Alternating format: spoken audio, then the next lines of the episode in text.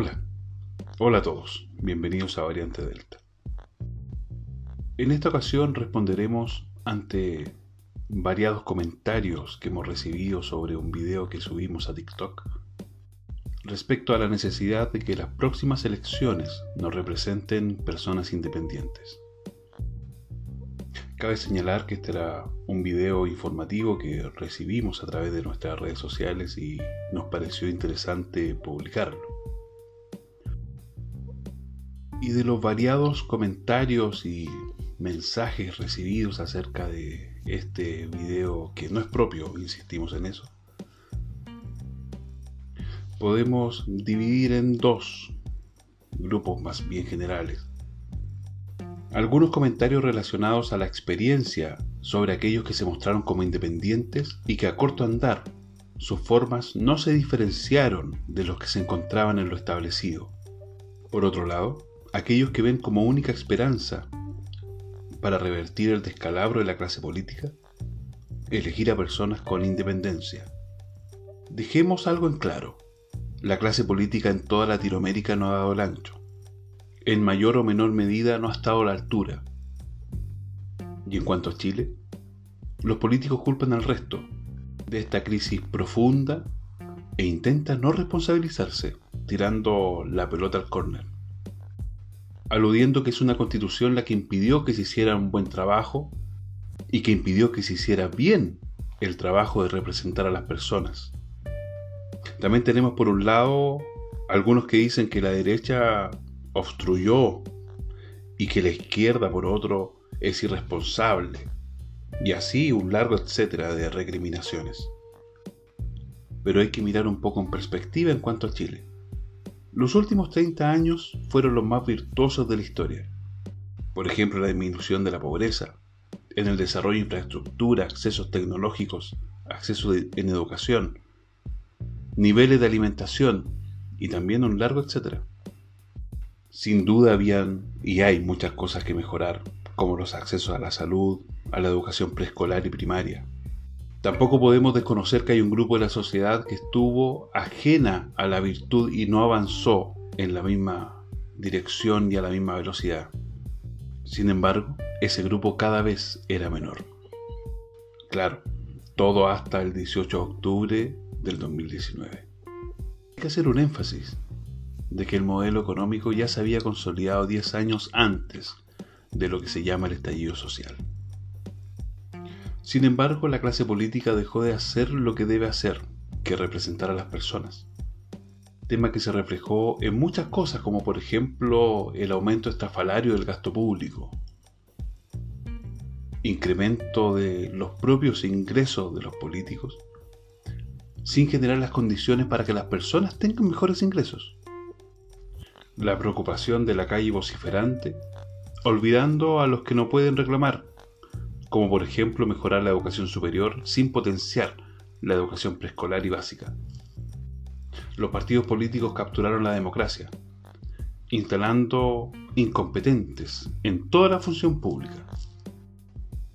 Engordaron y sobre todo se aprovecharon de un sistema estatal sin contrapesos por otra parte, muchos abusaron de esta situación, desde empresarios, ejecutivos y personas con privilegio. Abusaron de un despelote sin forma, mientras los ciudadanos aportaban al desarrollo de la nación con empresas, emprendimientos y trabajo, también formándose lo mejor posible. Hasta aquí hace sentido que la clase política está podrida y necesitaríamos urgente que independientes hagan cargo con otras maneras y otras lógicas, poniendo a Chile como la razón de ser. Sin embargo, al ver a los convencionales de la lista del pueblo, todos independientes y muchos de ellos jóvenes, abusando de estos dos, entre comillas, atributos, la independencia y la juventud, porque eso pareciera ser suficiente para realizar un trabajo bien hecho. Pero lleva más de un mes y lo único concreto es que han mejorado las condiciones para la satisfacción de sus intereses. Nuestros abuelos decían, la raza es la mala. De hecho, la independencia no tiene ninguna virtud en sí misma, ni menos la juventud. Para chascones idealistas ya tuvimos mucho. Necesitamos ciudadanos competentes, con visión de futuro, con la necesidad de hacer de Chile un país grande, descentralizado y desarrollado.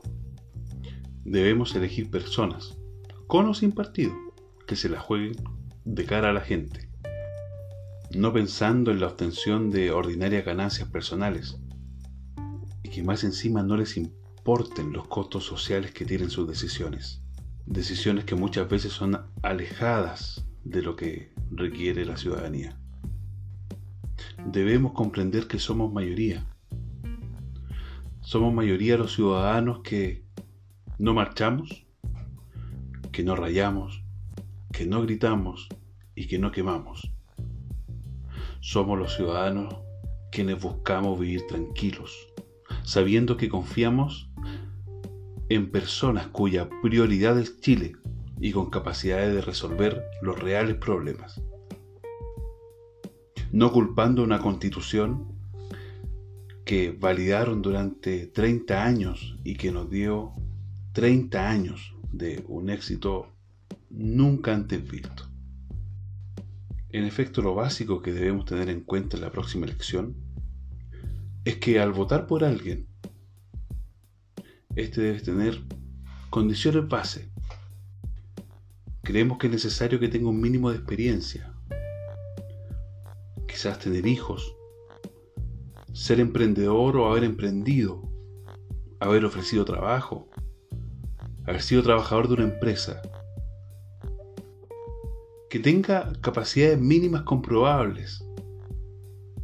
Que acredite, aunque sea cursos de capacitación, modo tal de que de alguna u otra forma sepamos que no solo empieza lo que termina, sino que además siempre tuvo el interés de saber, aprender y conocer. Que le dé importancia al medio ambiente, pero sin verborrea, con aplicaciones reales y graduales. Que le moleste la corrupción y el nepotismo. Si eso no es independiente, eso es circunstancial. Pero lo que no puede ser circunstancial es que priorice a Chile y a las personas. Que sea honesto y que respete la total transparencia. Eso, eso no puede ser circunstancial. Y que en el fondo comprenda que fue elegido para desarrollar determinada tarea y esa determinada tarea debe tener resultados que beneficien directa o indirectamente a las personas y que además permita proyectar el país hacia el futuro. Somos variante Delta.